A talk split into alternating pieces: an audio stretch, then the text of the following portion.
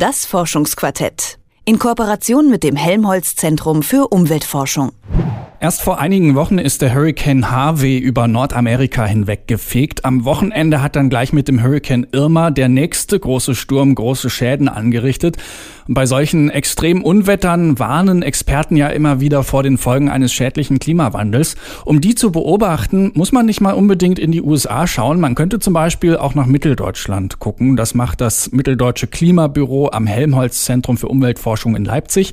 Denn auch in Mitteldeutschland macht sich der Klimawandel bemerkbar. Immer häufiger kommt es dort zu Dürreperioden oder stärkeren Hochwassern. In dieser Woche treffen sich in Leipzig deswegen schon zum siebten Mal Politiker, Wissenschaftler und Vertreter der Wirtschaft. Sie wollen gemeinsam über die lokalen Folgen des Klimawandels in Mitteldeutschland diskutieren. Detektor FM-Reporter Lars-Henrik Setz hat sich mit dem Leiter des Mitteldeutschen Klimabüro am UFZ unterhalten. Schmelzende Polarkappen, Monsunregen in der Wüste oder wütende Hurricanes. Was im Fernsehen oft so weit entfernt scheint, lässt sich auch direkt vor der eigenen Haustür sehen, erklärt Andreas Marx. Er ist Klimaforscher und leitet das Mitteldeutsche Klimabüro am Helmholtz Zentrum für Umweltforschung in Leipzig. Dort beobachtet er vor allem die Klimaentwicklung in Sachsen, Sachsen-Anhalt und Thüringen. Also als allererstes sieht man das bei uns an den Temperaturen. Das das, was man am, am besten messen kann und das, was man auch am einfachsten nachvollziehen kann. In Deutschland haben wir 1881 äh, eine ganz gute Datenbasis, auf der man dann auch Trends anschauen kann. Ähm, und da können wir messen. Also die Temperaturen haben sich verändert. Ähm, wir haben in Mitteldeutschland, also in, in, den drei Bundesländern Sachsen, Sachsen-Anhalt, Thüringen, haben wir Erwärmungen, die äh, schon jenseits von einem Grad ähm, liegen im Vergleich zu, zu vorindustriellen Zeiten.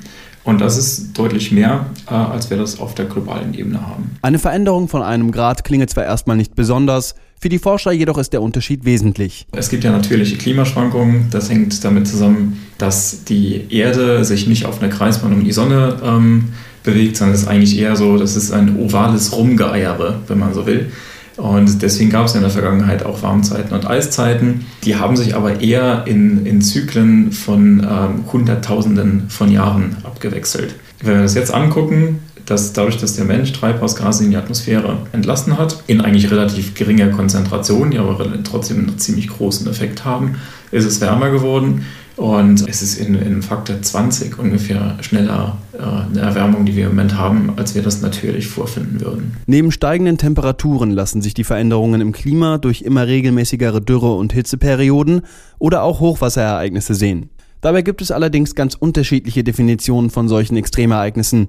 Hochwasser treten zum Beispiel zwar jedes Jahr in Mitteldeutschland auf, den Klimaforscher Andreas Marx interessieren aber insbesondere Unwetter, die größere Schäden verursachen. Wenn eben ähm, Hochwasserereignisse wie 2002 oder 2013, äh, wenn Milliardenschäden entstehen. Oder am anderen Ende des Wasserspektrums die Trockenheit, die äh, in den unter anderem die Landwirtschaft ähm, regelmäßig auch heute schon betroffen ist, wo wir Ertragsrückgänge ähm, haben in der Größenordnung 20 Prozent, sind da eigentlich äh, immer ganz gut drin durch trockenen Boden. Oder ähm, indem zum Beispiel die Schifffahrt nicht mehr äh, möglich ist, weil zu wenig Wasser in den Flüssen ist. Das sind eigentlich alles ähm, Ereignisse, die wir heute schon haben, von denen wir aber ausgehen müssen, dass sie sich unter Klimawandel verschärfen. Man müsse also einen Weg finden, mit solchen Extremereignissen umzugehen. Dazu veranstaltet das Mitteldeutsche Klimabüro in diesem Jahr zum siebten Mal die Reklim-Konferenz. Reklim steht für regionale Klimaänderungen. Auf der Konferenz treffen sich Vertreter aus Politik, Wirtschaft und Wissenschaft aus Mitteldeutschland.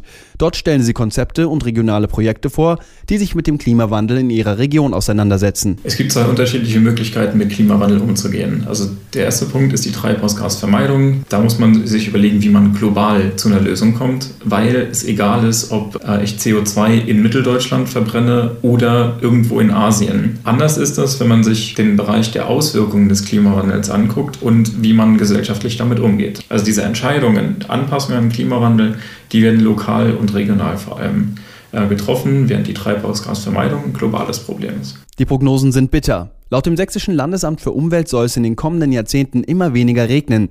Gleichzeitig könnte die Lufttemperatur bis zum Jahr 2100 um das Sechsfache steigen. Laut Andreas Marx hätten solche Veränderungen spürbare Auswirkungen auf Mitteldeutschland. Gleichzeitig sei die Region im Vergleich zu anderen Gebieten der Welt noch schwach vom Klimawandel betroffen. Anders ist das, wenn man über die Grenzen von Deutschland rausguckt. Ähm, vor allem der Mittelmeerraum ist heute schon sehr stark von Trockenheit betroffen. So stark, dass in Spanien überlegt worden ist, ob man eine Wasserpipeline vom Atlantik ans Mittelmeer abbauen soll. Also das ist eine, eine Region, wo man heute schon großen Wasserstress hat. Das wiederum habe auch indirekte Auswirkungen auf Mitteldeutschland. Schließlich sei Deutschland global vernetzt und sowieso eng verbunden in der EU. Damit sei Deutschland von den Entwicklungen in Partnerländern in und außerhalb der EU abhängig. Deswegen beraten Klimaforscher wie Andreas Marx Entscheidungsträger aus Wirtschaft und Politik. Sie wollen über die wissenschaftlichen Fakten aufklären und Veränderungen anstoßen. Das ist 2017 allerdings trotz der umfangreichen Faktenlage gar nicht so einfach. Schließlich gibt es immer mehr Politiker, die den Klimawandel kritisch betrachten oder sogar leugnen. Zum Beispiel Donald Trump, der den Austritt der USA aus dem Pariser Klimaabkommen angekündigt hat.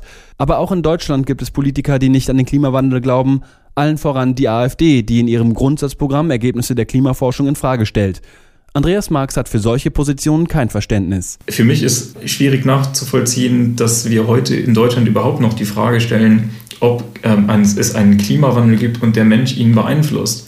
Der zwischenstaatliche Klimaausschuss IPCC ist als UN-Einrichtung 1988 ins Leben gerufen worden. Und er hatte zwei Aufgaben, nämlich genau die Fragen zu klären, äh, gibt es einen Klimawandel, den wir wissenschaftlich nachweisen können und hat der Mensch einen Einfluss darauf?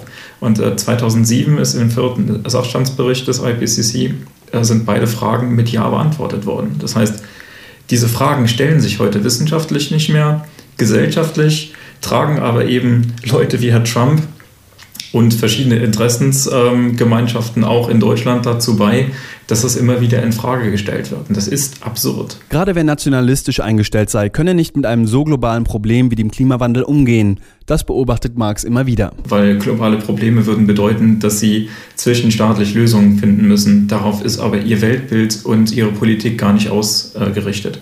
Und das ist ein Grund, weswegen ähm, Menschen wie Herr Trump oder Parteien wie die AfD ähm, mit, mit Klimawandel eigentlich so relativ wenig anfangen können und wollen. Um einen Strukturwandel anzustoßen, komme es aber vor allem auf die Politik an. Die müsse gestalterisch tätig werden, um zum Beispiel Unternehmen Anreize zu setzen, gegen den Klimawandel vorzugehen. Für Marx gibt es allerdings noch einen Grund, warum gerade Politik und Wirtschaft den Weg vorgeben müssen. Als Privatverbraucher kann ich oft gar nicht beurteilen, ob etwas, was ich jetzt mache, tatsächlich gut für Treibhausgasemissionen ist oder nicht. Da haben wir zum Beispiel äh, das regionale Produkt, den Apfel, der in Deutschland geerntet wurde, ähm, also regional erzeugt wurde.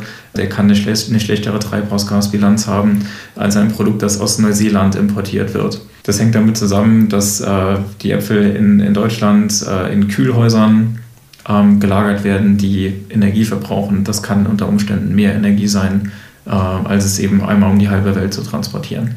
Das heißt, es ist gar nicht so einfach. Das entlasse aber nicht jeden Einzelnen aus der Verantwortung. Klimaschutz fängt häufig schon im Kleinen an, erklärt Andreas Marx vom Helmholtz Zentrum für Umweltforschung in Leipzig. Dafür reiche es schon hin und wieder einfach mal das Auto stehen zu lassen. Was man ganz, ganz klar sagen kann, ist ähm, weniger Autofahren, führt zu einer Treibhausgasminderung. Ähm, weniger Flugreisen führen zu einer Treibhausgasminderung. Flugreisen sind natürlich jetzt auch ein ziemlich hartes Thema, weil es dafür keine vernünftigen alternativen Antriebskonzepte gibt für den Flugverkehr und äh, weil natürlich die Tourismus- und Erholungsindustrie daran hängt. Und ähm, es jetzt wäre es auch schwierig äh, zu kommunizieren, äh, ihr dürft nicht mehr in Urlaub fahren. Also nicht mehr auf Mallorca oder irgendwo anders weit weg, wo es äh, schön und warm ist. Am 14. September treffen sich Vertreter aus Politik, Wirtschaft und Forschung, um gemeinsam über die Folgen des Klimawandels in Mitteldeutschland zu diskutieren. Warum sie das tun und welche Folgen Klimaänderungen für die Region haben, darüber hat Lars-Henrik Setz mit Andreas Marx vom Mitteldeutschen Klimabüro gesprochen. Das Forschungsquartett in Kooperation mit dem Helmholtz Zentrum für Umweltforschung.